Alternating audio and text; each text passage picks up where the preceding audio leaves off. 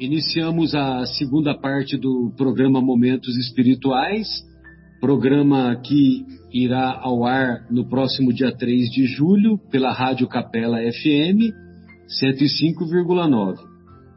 E daremos continuidade ao estudo do prefácio da obra Paulo Estevão. É, nós paramos aqui após o. Nós estudamos até o terceiro parágrafo e iniciaremos o quarto parágrafo hoje. E nesses primeiros três parágrafos, o Emmanuel ele deixa claro que a intenção dele ao escrever a obra foi é, mostrar, recordar as lutas acerbas, as lutas enormes e os testemunhos ásperos de um coração extraordinário que se levantou das lutas humanas para seguir os passos do Mestre num esforço incessante. Ou seja, é, muitas pessoas falam né, que ah, eu, se eu tivesse me encontrado com Jesus lá nas portas de Damasco, eu também ia fazer a mesma coisa que o, que o, que o Paulo acabou fazendo depois.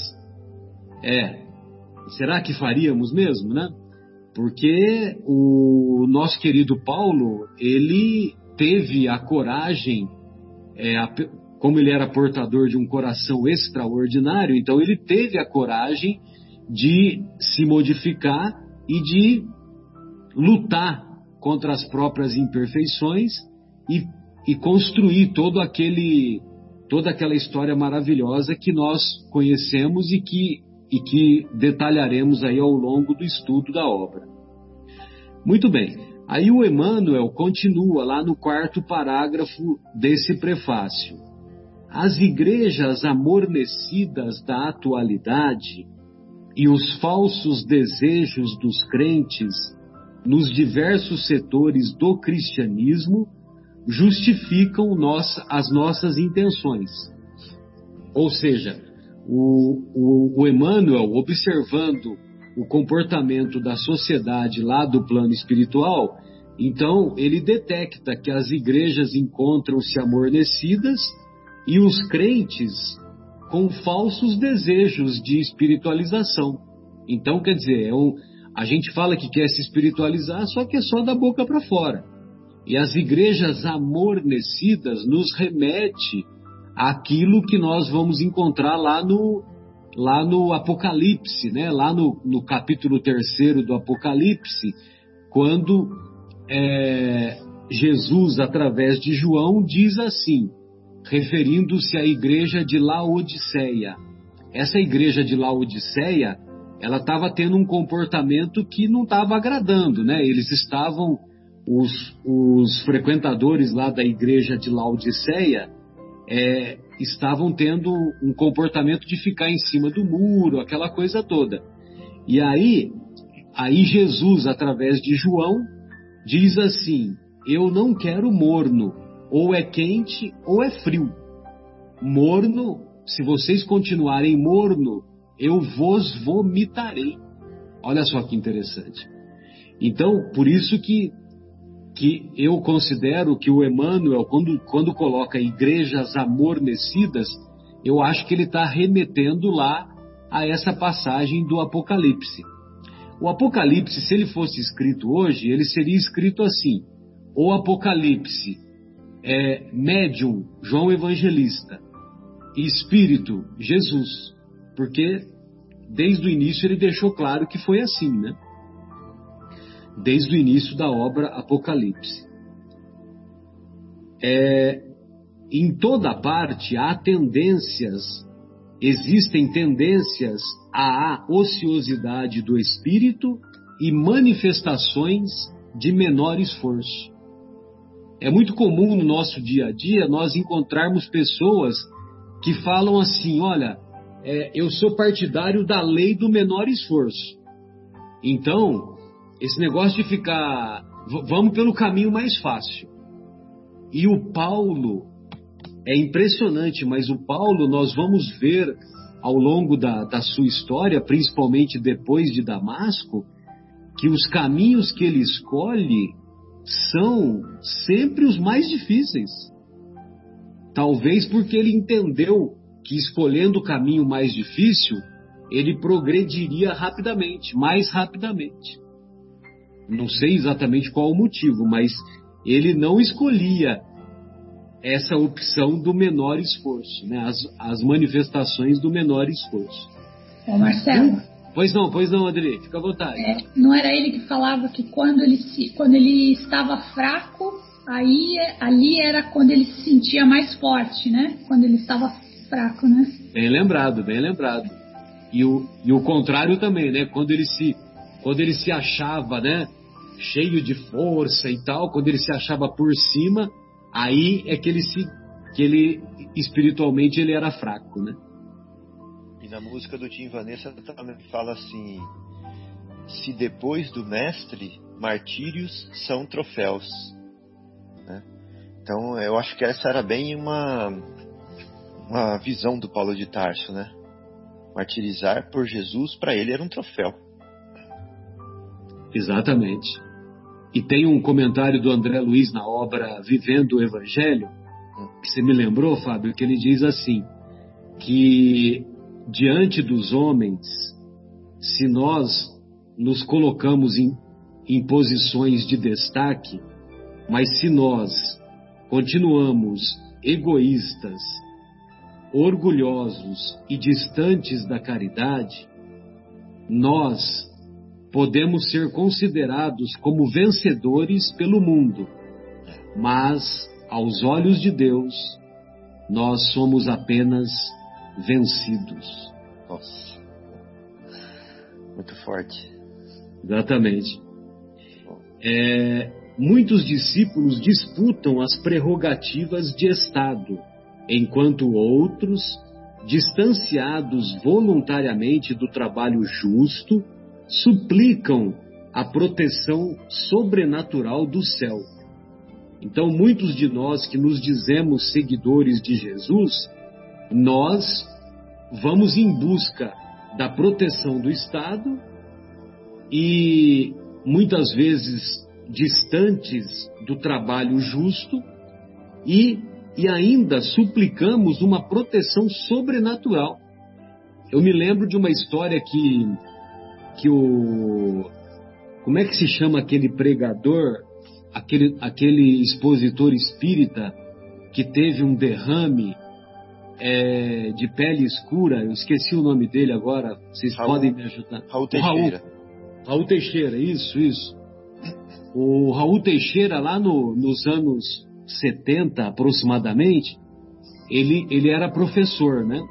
E ele participou de uma assembleia lá dos professores é, a respeito de uma greve dos professores.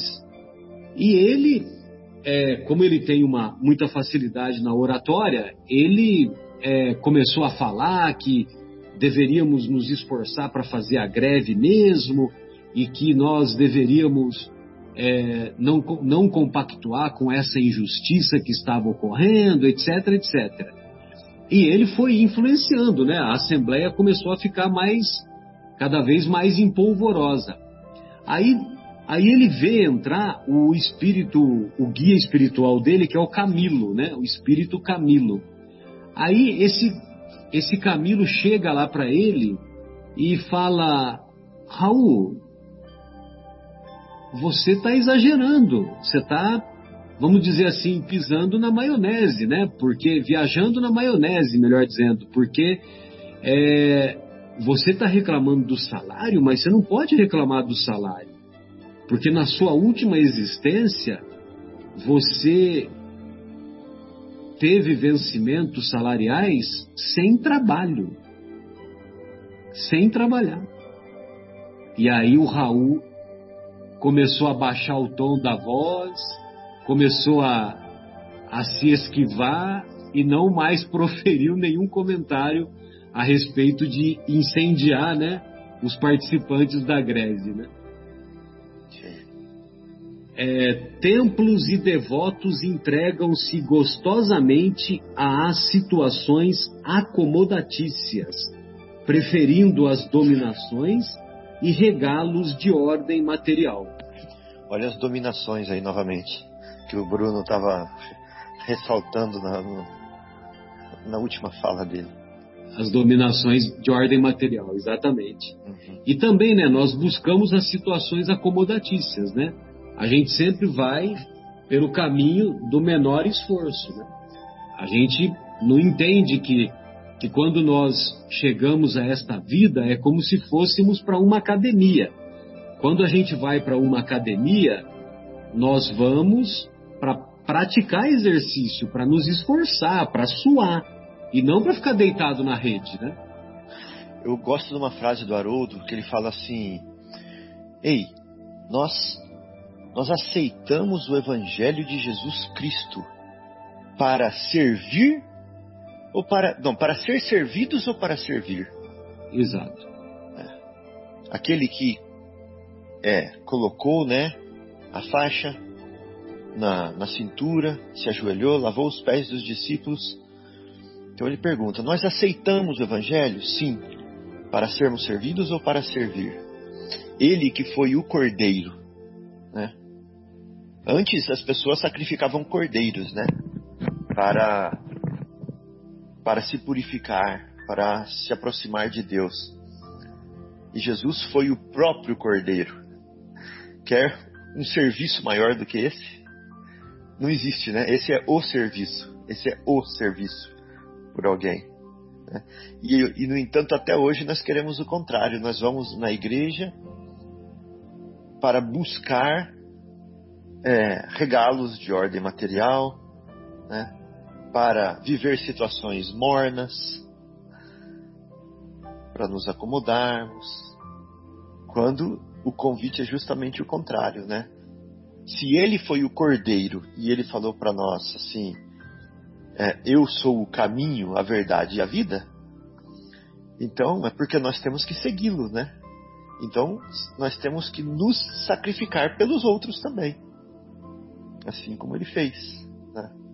E aí, sacrifício não tem nada a ver com acomodação, não tem nada a ver com regalo, não tem nada a ver com mornice. Né? Não tem nada a ver com ficar em cima do muro. Né? Exatamente. É, verdade. E o Marcelo, até lembrando, também numa, na, um dos últimos encontros de Jesus né, com os apóstolos, ele convida-os a sair, a pregar, a expandir né, o seu ministério, o seu evangelho, e fala que é, para que eles saiam sem nada, né? nem sequer, eu não sei, você tem as palavras corretas aí, né, Marcelo? Você se lembra talvez dessas palavras, mas é, com as vestimentas sem, um, sem dinheiro, sem mantimento, ou sem seja, embornar. Sem, sem alforje, né? Ou embornar, né? Que o nosso querido Fábio lembrou. Né? É, é, exatamente. Ou seja, o trabalho não vai ser fácil, né? vocês vão ser perseguidos, né? Muitos foram vitimados, muitos foram é, é, condenados à morte, mortes terríveis, né? Quase nenhum deles é, levou uma vida tão longa, né? Foram todos martirizados e ele já disse, é, é com muito esforço, né? Nada será fácil, né? E é, João, né? Exatamente, viu, Afonso? João morreu naturalmente em Éfeso, lá morreu acima de 90 anos. Mas aqueles que saíram também pregando e foram, todos foram martirizados. Né? Pedro foi crucificado de, de cabeça para baixo, é, outros decapitados, enfim, é, não tiveram vida fácil. E Jesus já alertou, né?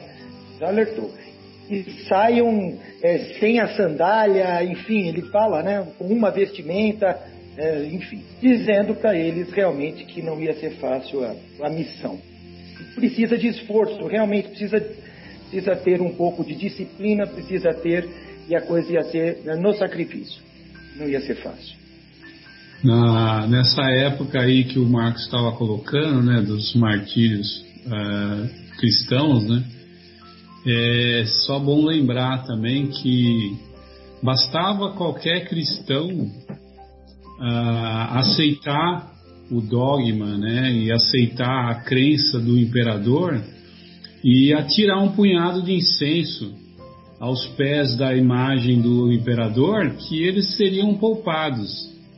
Mas realmente a, a fé que eles desenvolveram, né, através, através da, da, é, da, da, das pregações e das exemplificações que os apóstolos, que Paulo, que Pedro, é, que todos eles é, demonstraram ao longo do caminho é que realmente trouxe esse fortalecimento e essa coragem para que na hora H lá que fossem lançados aos leões, aos animais, no Coliseu, ou que fossem crucificados de cabeça para baixo, né, e cortado a cabeça, eles tinham aquela certeza, né, aquela determinação realmente.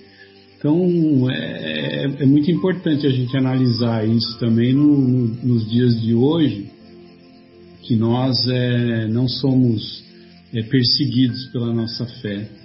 É, graças a Deus podemos é, é, divulgar os nossos pensamentos, divulgar a nossa doutrina espírita, pregar, exemplificar sem sermos perseguidos, né? E há de lamentar esses nossos irmãos que tiveram esse testemunho muito mais difícil de se enfrentar. Né? É, e, e, esses que abjuraram, né, Bruno, eles. É, porque alguns abjuraram, viu? Eu não sei te dizer qual a porcentagem, né? Mesmo porque a história não registrou os que abjuraram. Quem entrou para a história foram os mártires, né? Sem dúvida. É, e é da mesma maneira, né? 72 juízes participaram do julgamento de Sócrates. Qual o nome de um dos juízes que ficou para a história? Ninguém sabe. Agora, quem ficou para a história? Sócrates Nascimento, em homenagem ao meu querido amigo Fábio, que nem, nem sobrenome tinha, né? Sócrates. Entendeu? Jesus né? Nem sobrenome tinha. Zé Fernando, se você quiser fazer algum comentário, fica à vontade, hein, querido? Melhor que o Sócrates, só o Zico mesmo. Verdade, ainda tem esse detalhe, né? Pois não, Zé? Não, eu estou aqui aprendendo. Prefiro ficar ouvindo. Qualquer tempo, fique à vontade, viu? Obrigado, obrigado. Bom, então aí o, o Emmanuel continua. Observando esse panorama sentimental, é útil recordarmos a figura inesquecível do apóstolo generoso. Então, o Emmanuel diz né, que, observando essa, esse comportamento de sentimentos mornos, né, de sentimentos é, infantis de, no, de nossa parte, né, de, dos, de nós que somos crentes, é, vamos dizer assim, crentes numa, numa fase mais inicial, então, observando esse panorama sentimental, é útil recordarmos a figura inesquecível do apóstolo generoso. Muitos comentaram a vida de Paulo, mas quando não lhe atribuíram certos títulos de favor, gratuitos do céu, apresentaram-no como um fanático de coração ressequido. Para uns, ele foi um santo por predestinação, a quem Jesus apareceu em uma operação mecânica da graça. Para outros, foi um espírito arbitrário, absorvente e ríspido, inclinado a combater os companheiros com vaidade quase cruel. Para nós que já lemos o romance Paulo e Estevão, né, a, a, melhor dizendo, a biografia mais profunda do Paulo e Estevão, nós sabemos que nada disso aconteceu. Mas é, alguns comentaristas do, do cristianismo fazem essa observação, né? Alguns consideram-no como um fanático, né? De coração, de coração seco, né? De coração empedernido, de coração endurecido. É, eu, eu, eu também. Pode falar, pode, pode completar. Não, não, o que eu vou comentar é um pouquinho, eu vou avançar um pouquinho depois. Pode falar, Bruno. É, eu, eu, eu acho assim também que, é, analisando né, o, o livro e, e depois a, a, vida né, e a obra de Paulo de Tarso, a gente pode também é, fazer uma reflexão daquele momento né, que ele fala é, não lute contra o aguilhão, né? É, na verdade, eu acho que todos nós, todos, todos os espíritos, né, eles passam por esse momento, né? Talvez lá na erraticidade, lá no plano espiritual, nós façamos é, um milhão de planos e, e prometamos um milhão de coisas que vamos fazer, mas que após aqui no, no, no nosso encarne, quando envolvidos pela matéria densa e mais sujeito às suas paixões, a gente acaba divergindo do caminho, né? A gente acaba tomando caminhos, que nem o Afonso sempre fala, né? Equivocados, né? E deixando, nos deixando levar pelas paixões e pelos nossos defeitos e vícios, né? Então, nesse ponto é interessante lembrar dessa parte também, né? Que, que, que é, Paulo, né? Enquanto Saulo, ele teve momentos desse espírito combativo e realmente aquilo que estava levando ele lá para Damasco era uma sentença de morte. Ele tinha autorização para procurar Ananias e todos os seguidores do Cristo e, e, agir com a máxima, com o máximo rigor da lei, né? Então é, é, é bonito ver essa parte também, né? Que nós muitas vezes prometemos, nos desviamos do caminho, mas que os, os aguilhões, né, vamos dizer assim, da nossa consciência nos trazem de volta, né, e acabamos felizmente seguindo o caminho correto da evolução moral. Né? Exato.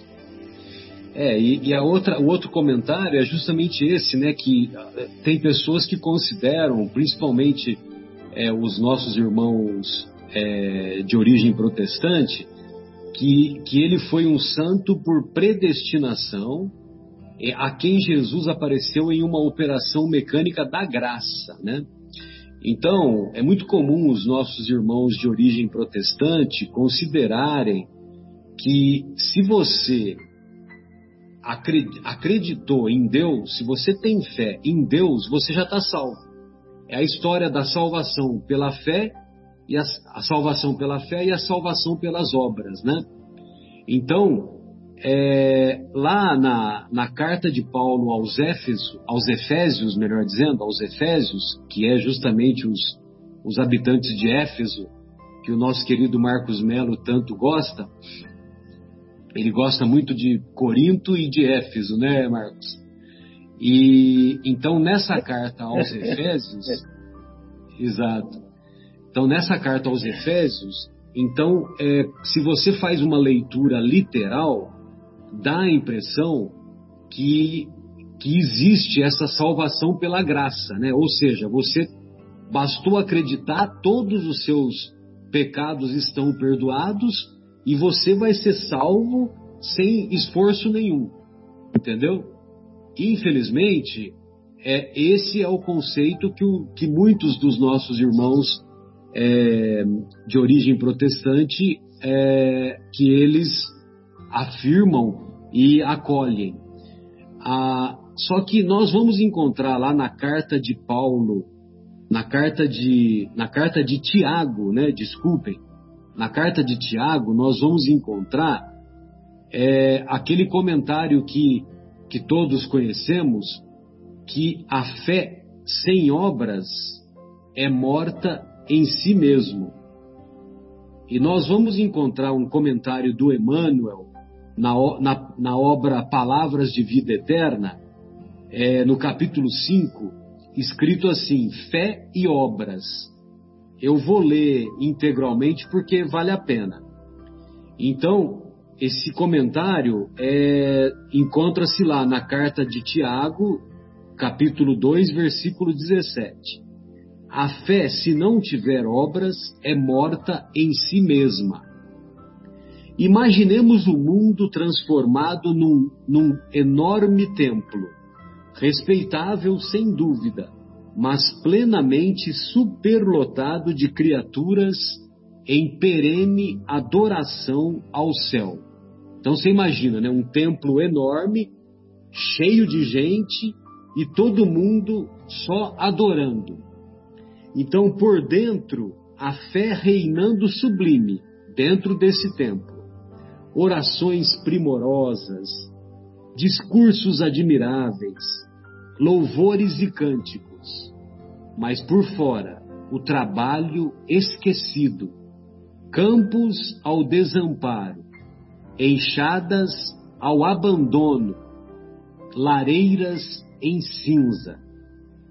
De que teria valido a exaltação exclusiva da fé, senão para estender a morte no mundo que o Senhor nos confiou para a glória da vida? Não te creias desse modo em comunhão com a divina majestade, simplesmente porque te faças cuidadoso no culto externo da religião a que te afeiçoas. Conhecimento nobre exige atividade nobre. Ah lá, conhecimento e ação. Elevação espiritual é também dever de servir ao Eterno Pai na pessoa dos semelhantes. É por isso que fé e obras se completam no sistema de nossas relações com a vida superior. Prece e trabalho, santuário e oficina, cultura e caridade, ideal e realização. Nesse sentido, Jesus é o nosso exemplo indiscutível. Não se limitou o Senhor à simples glorificação de Deus nos passos divinos, quanto à edificação dos homens por amor infinitamente a Deus na sublime tarefa que lhe foi cometida, desceu à esfera dos homens e entregou-se à obra do amor infatigável, levantando-nos da sombra terrestre para a luz espiritual. Então, é, se nós, no nosso templo interno, só ficarmos é, em busca de orações, de discursos, de louvores, mas não praticarmos obras externas e que essas obras externas reflitam também sobre o nosso mundo íntimo, a fé é morta em si mesma. Amigos, se vocês tiverem alguns comentários, fiquem à vontade. Só um minutinho, porque eu tô. Agora eu tenho que voltar aqui no Paulo Estevam.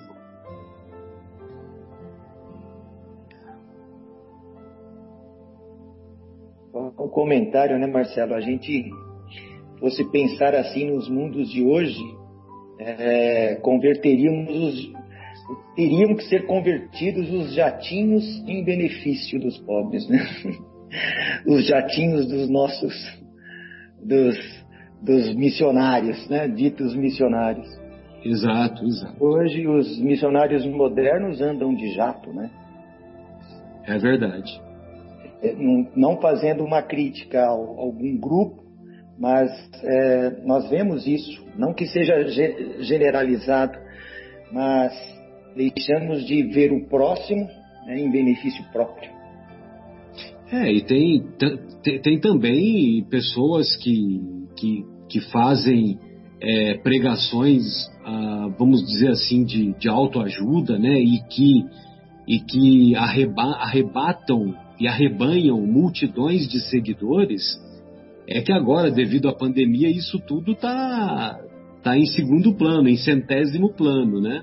É, Mas todos sabemos, né, de, de por exemplo, de, de coaches que fulano é coach e arreba, arrebanhou 5 mil pessoas lá no Transamérica, né? Por exemplo.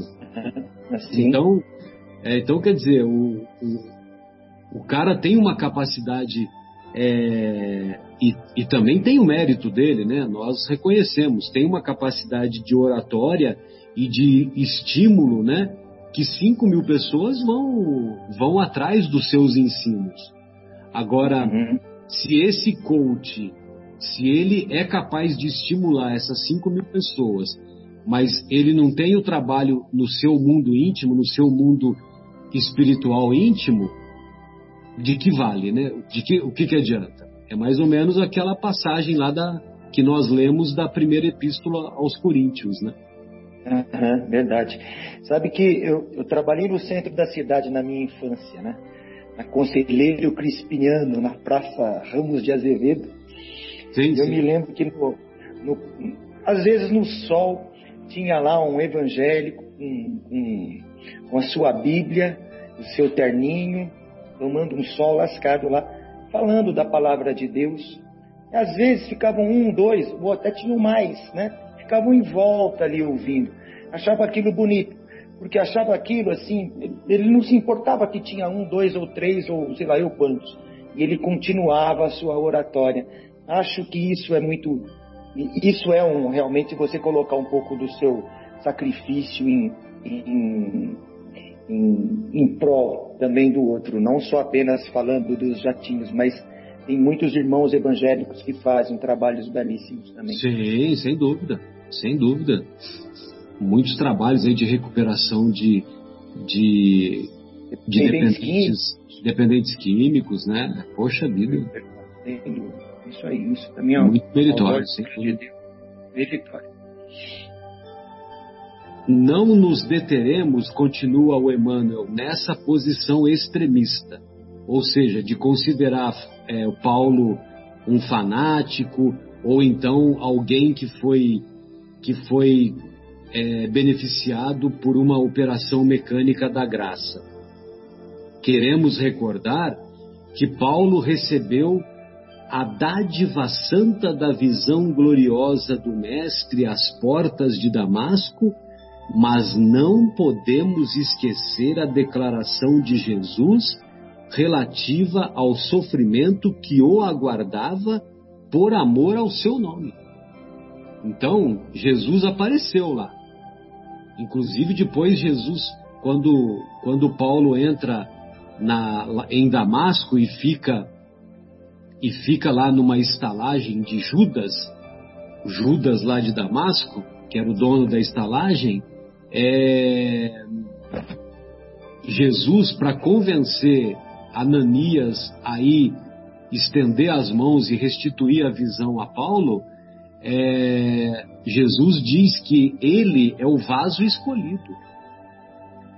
Então, quer dizer, ah, como Jesus sabia de, dessa capacidade de, de Paulo, dessa capacidade de transformação, porque Paulo tinha sinceridade no seu mundo íntimo e com essa sinceridade ele teve condições de fazer essa, essa transformação imensa que nós vamos acompanhar, mas Jesus não prometeu que ele ia ter, que ele ia ficar lá na rede da academia descansando, né? Entendeu? Jesus, Jesus mostrou para ele que ele ia ter que que arregaçar as mangas e e que ele, te, que ele sofreria muito por amor ao nome de Jesus, né? É, Afonso, fique à vontade aí, querido. Gostaria de ouvi-lo. É, antes que você dê continuidade à leitura, eu gostaria de fazer uma reflexão aqui a respeito da o papel de Paulo de Tarso, nesse momento, Saulo de Tarso, junto à nossa própria história. Porque eu comentei há um tempo atrás que nós não temos nenhum tipo de improviso ou de coincidência e ajuste inesperado de situações falando das organizações superiores.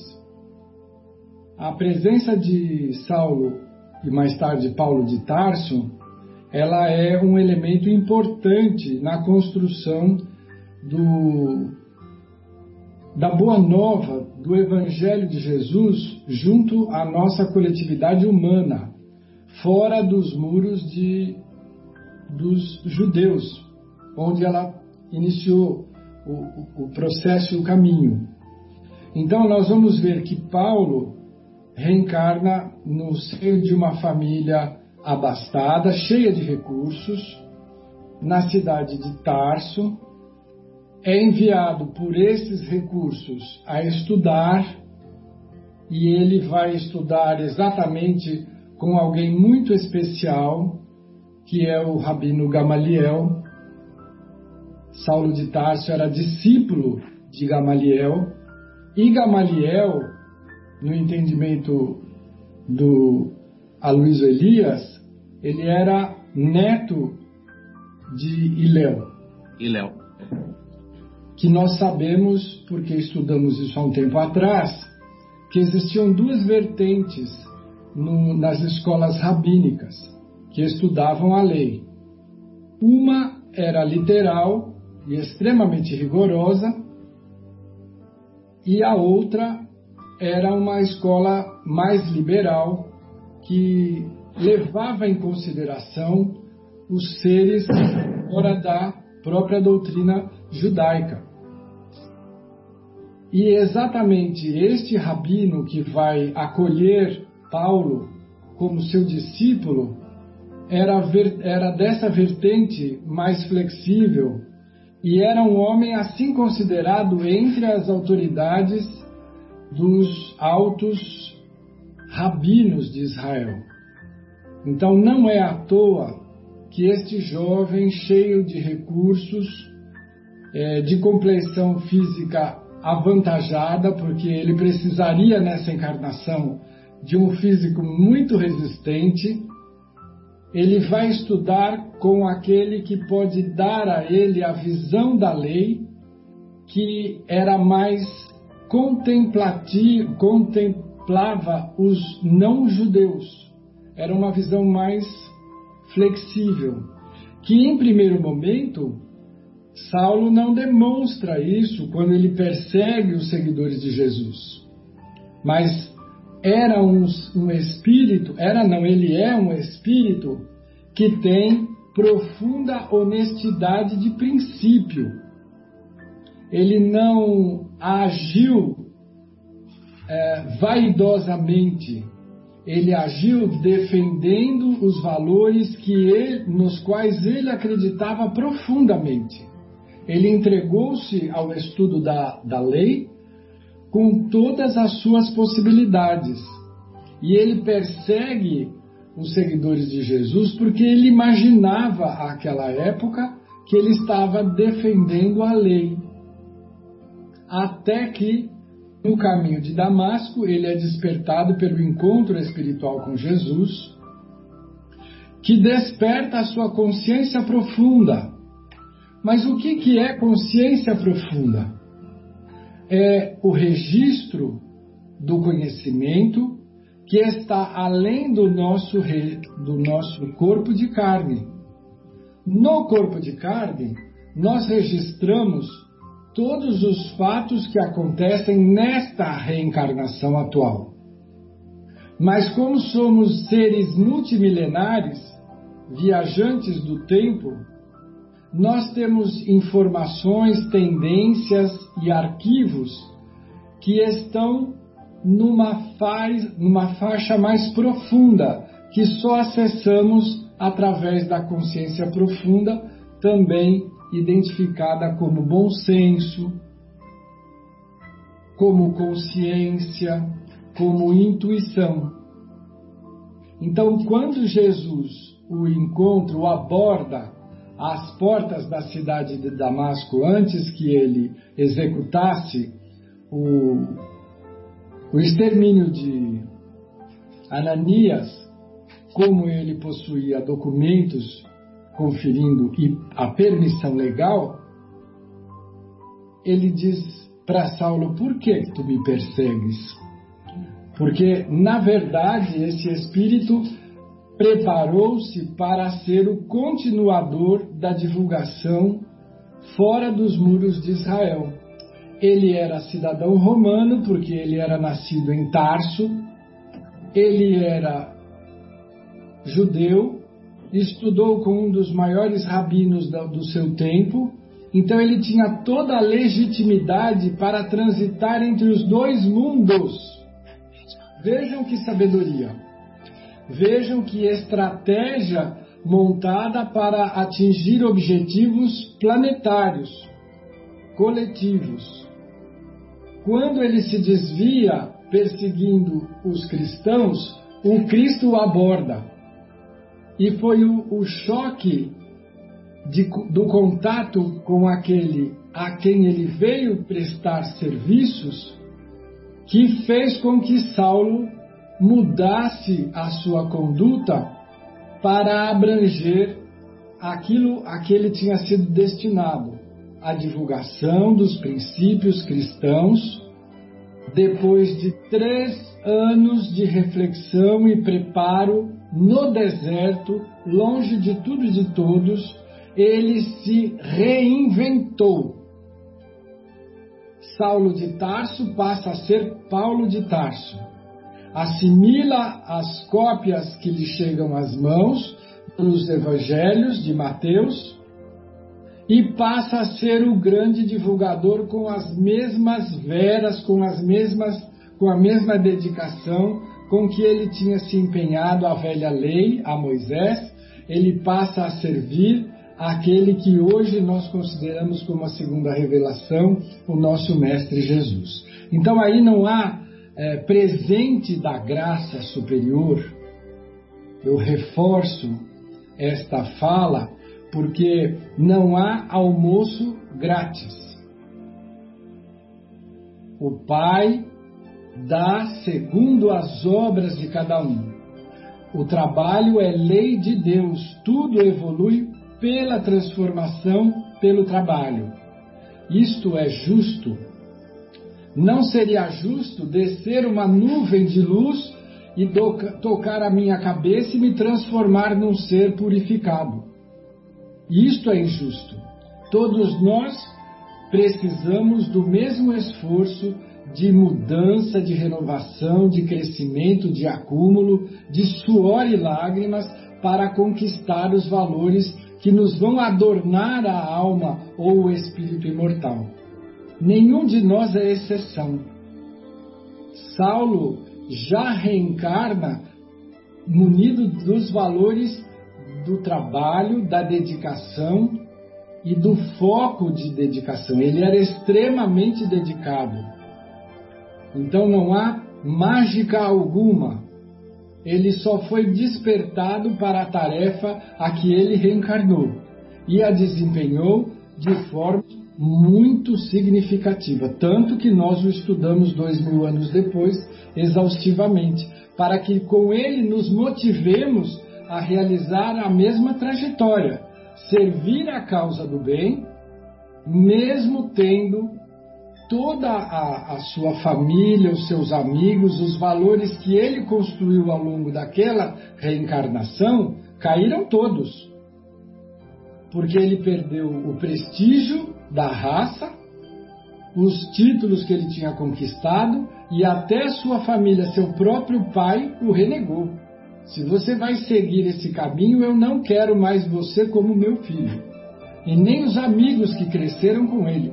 Ele teve que iniciar uma nova etapa, detalhe, note bem, junto àqueles a quem ele perseguia e para quem ele foi o grande algoz.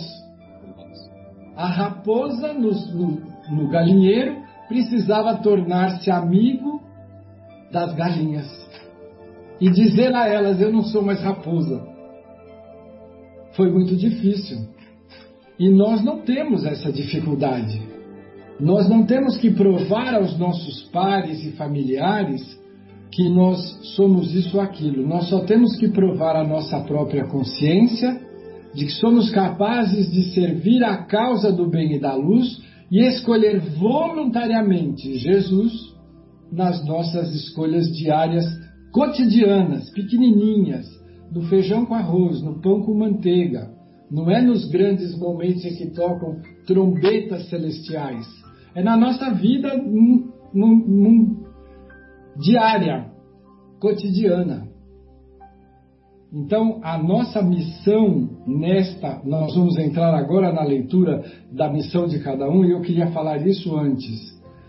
A missão de cada um de nós é ouvir e seguir a nossa própria consciência, onde está lá, indelevelmente, na nossa consciência mais profunda, o roteiro que nos trouxe a esta encarnação. Cada um de nós tem um roteiro um, um testemunho, um serviço, todos envolvem débitos que precisam ser quitados com as nossas novas atitudes. Sejamos fortes, porque escolher Jesus não é para os fracos. E desde o princípio a gente percebe na, na descrição do perfil psicológico que o Emmanuel faz, o Afonso e amigos, que, que o Paulo era portador de uma determinação e de uma fortaleza espiritual impressionante, né? Você usou a palavra que me faltou, determinação. Eu disse Exato. foco naquilo que ele faz. Isso é determinação. Ele conseguia se determinar, não perdia tempo olhando no Facebook, no Instagram, o tempo inteiro desfocado. Não o que, que é para fazer? Então vamos lá, dia após dia. Tomava surra, afogamento, apedrejamento, envenenamento, o que fosse, ele levantava no dia seguinte e continuava. Continuava. Sigo para o alvo. Sigo para o, para alvo. o alvo. Exatamente, tem um determinado momento que ele fala isso, numa das cartas. É conversa de míssil teleguiado, hein, Fabinho? É. Muito bem. É, então, continuando, ele diz assim: certo é que o inolvidável tecelão trazia o seu ministério divino. Mas quem estará no mundo sem um ministério de Deus? Muita gente dirá que desconhece a própria tarefa, que é insciente a tal respeito, mas nós poderemos responder que além da ignorância, há desatenção e muito capricho pernicioso. Os mais exigentes advertirão que Paulo recebeu um apelo direto, mas, na verdade, todos os homens menos rudes têm a sua convocação pessoal ao serviço do Cristo. As formas podem variar, mas a essência ao apelo é sempre a mesma. O convite ao ministério chega às vezes de maneira sutil, inesperada. A maioria, porém, resiste ao chamado generoso do Senhor. Ora, Jesus não é um mestre de violências, e se a figura de Paulo avulta muito mais aos nossos olhos, é que ele ouviu, negou-se a si mesmo, arrependeu-se, tomou a cruz e seguiu o Cristo até o fim de suas tarefas materiais. Entre perseguições, enfermidades, apodos, zombarias, desilusões, deserções, pedradas, açoites e encarceramentos, Paulo de Tarso foi um homem intrépido e sincero, caminhando entre as sombras do mundo ao encontro do Mestre, que se fizera ouvir nas encruzilhadas da sua vida. Foi muito mais que um predestinado, foi um realizador que trabalhou diariamente para a luz. eu me nego a comentar porque isso é de uma riqueza que preenche todas as lacunas de qualquer coração ressequido, qualquer coração empedernido. Eu lembrei de novo, Marcelo, daquela parte que fala assim, da música, né, de Tim Vanessa, que fala toda criatura Deus chama pelo nome, né, para despertar o ser e ser um anjo homem. É o que ele está falando aqui, né, que todos nós temos o nosso chamado. E lembrei também de outra parte que Jesus fala assim, que todos os cabelos da vossa cabeça estão contados, né? Ou seja, é, é, nada escapa. 180 mil, 180 mil folículos pilosos. Pois é. A média, a média, a média. nada escapa, nada escapa. É onisciência, realmente, né? É estar integrado, emaranhado, é, imanente em tudo.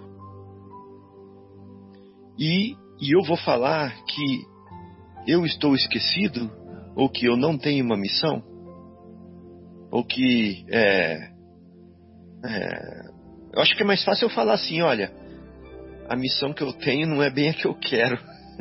Eu quero, eu queria, mas eu queria fazer outra coisa, né? É como se fosse assim, fechar os olhos mesmo, muitas vezes, né?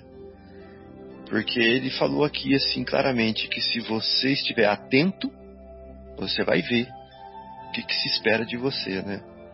E nas encruzilhadas da vida nós vamos ver isso.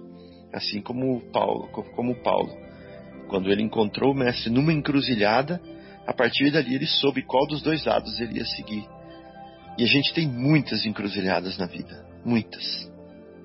Mas a gente não, não cai a ficha, não aproveita a oportunidade.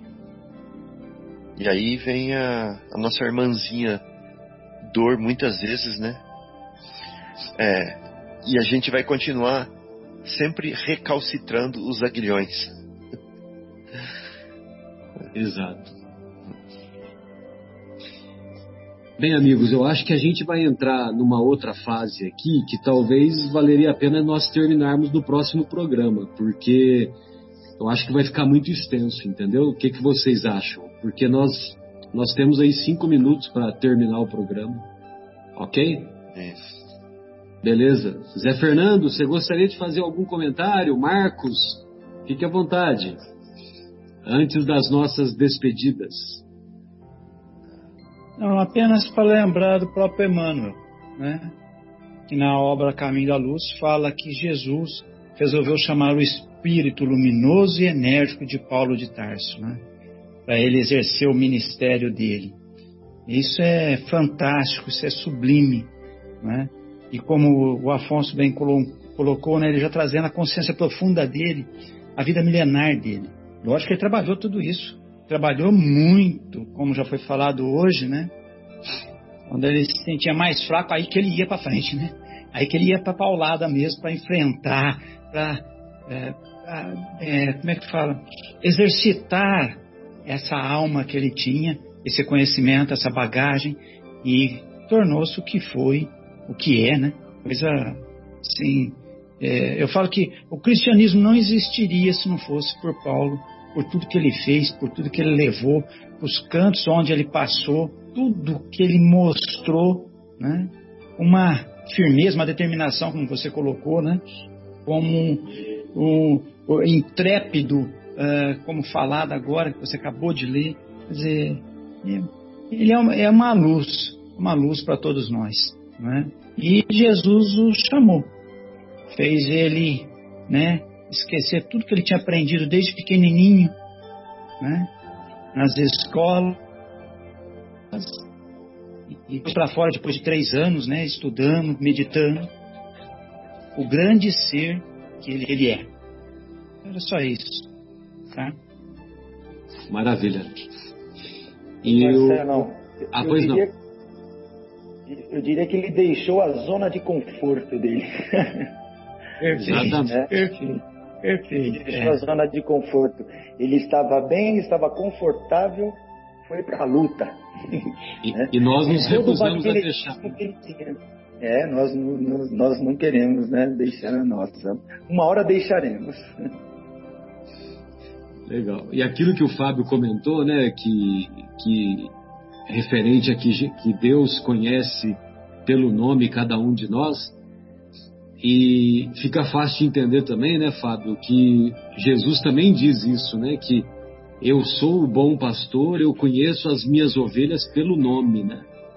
Então, como ele é um espírito crístico, construtor de planetas, e que conhece e que sabe o número de, dos fios de cabeça que cada um de nós tem, né? Então, é, é, espírito dessa hierarquia sabe mesmo, a, conhece as ovelhas, as ovelhas pelo nome mesmo.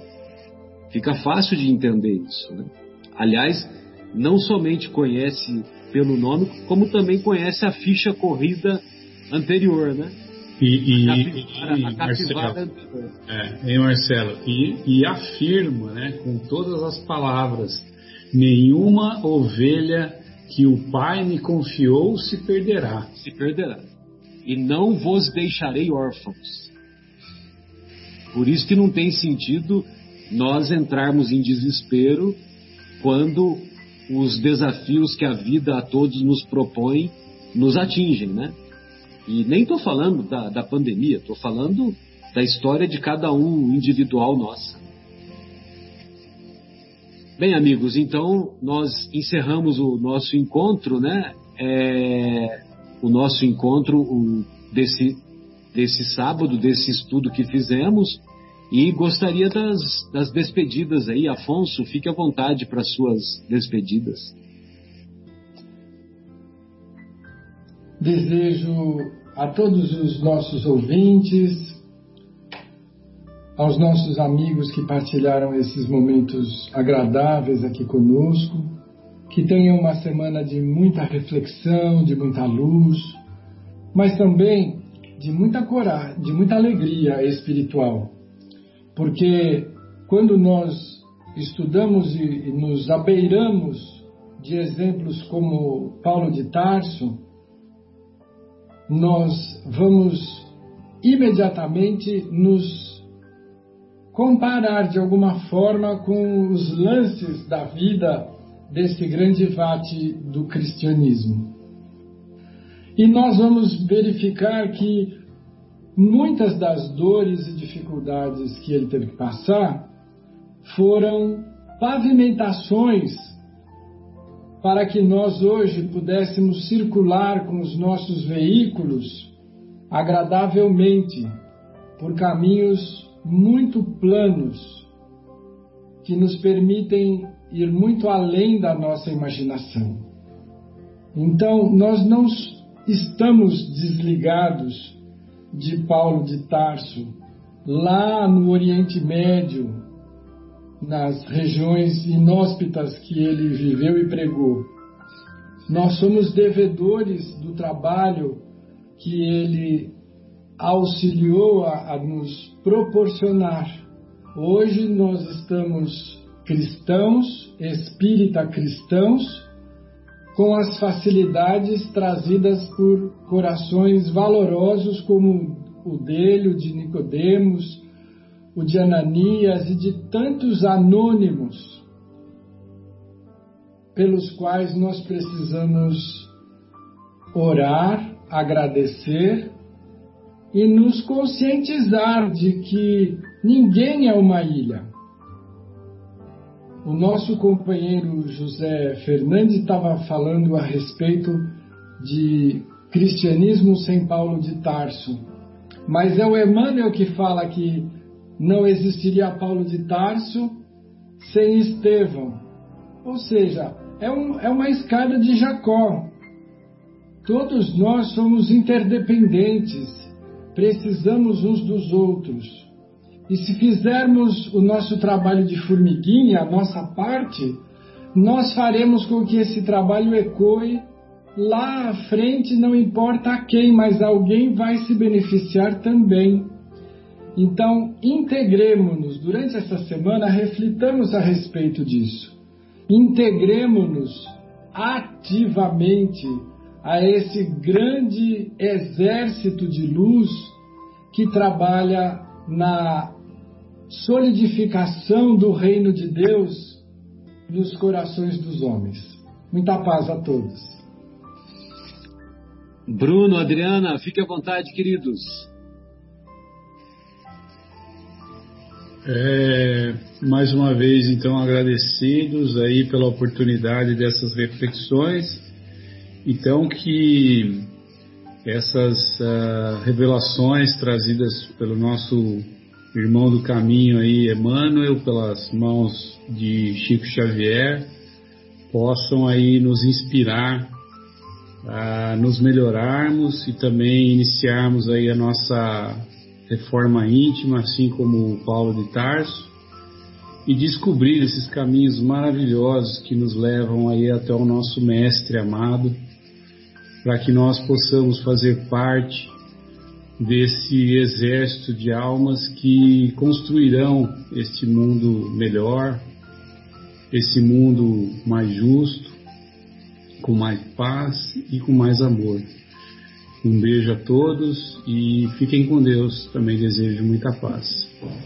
Beleza, Bruno. Pois não, Adriana? É só agradecer mais uma vez também. E assim como o Paulo, né? É, ele não teve só pedras, né?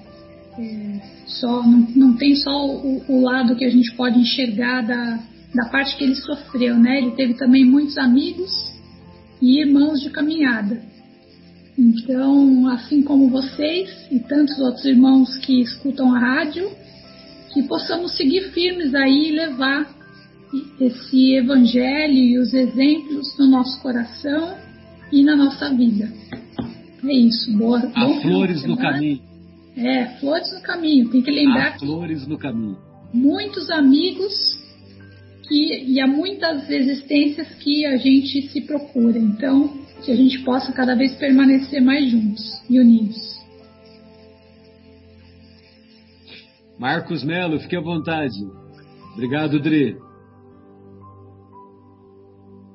Bom, amigos, muito, muito obrigado pela oportunidade de estarmos aqui, de estar aqui com vocês, ouvindo é, palavras tão bonitas, ouvindo é, ao, frases de estudos de pessoas que têm dentro do coração esse sentimento.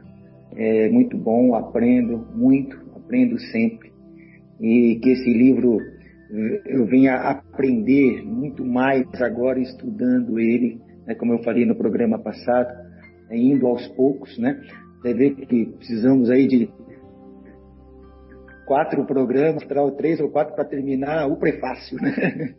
E é ótimo isso, é ótimo, é ótimo. E isso quer dizer que vai ser tão rico todo esse estudo. Né? É maravilhoso o livro, maravilhoso o Emmanuel, que nos traz esse prefácio riquíssimo. Muito obrigado a todos. Desejo aí uma excelente semana, muita luz, muita paz, muita saúde aí a todos vocês, se Deus quiser. Até o próximo. Obrigado. Valeu, Marcos. Obrigado pelas palavras carinhosas. Pois não, Zé Fernando, sua despedida, querido. Eu só tenho a agradecer mais uma vez por eu estar participando e aprendendo, né? Com carinho de vocês todos aí, a atenção de vocês e, obviamente, né? É, espero continuar a poder estar aqui aprendendo cada vez mais, né? Eu sei que a verdade, como já dito hoje no início, né? Ela não para, né? Ela é, evolui constantemente, né? Estamos sempre nos modificando no entendimento. E esse é o meu desejo, estar aqui podendo aprender. Muito obrigado mesmo pelo carinho de todos vocês. E até a semana que vem, se Deus quiser. Deus quer. Fabinho, representante de Santa Rita do Sapucaí, o amigo de Vladas.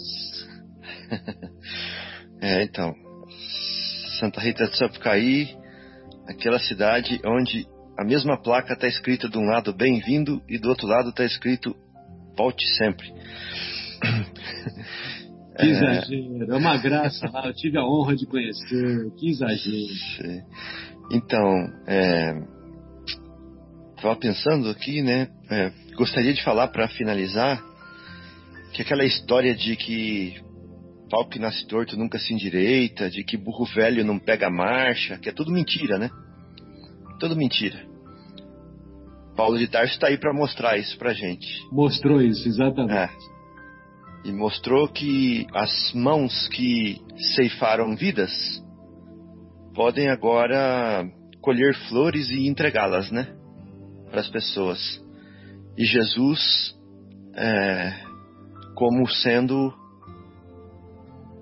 como o seu amor sendo a única coisa que consegue converter uma alma. Através de todas as situações, todas as oportunidades que ele nos proporciona. Então, um abraço para todos. Foi uma maravilha, foi muito, muito gostoso estar aqui com vocês.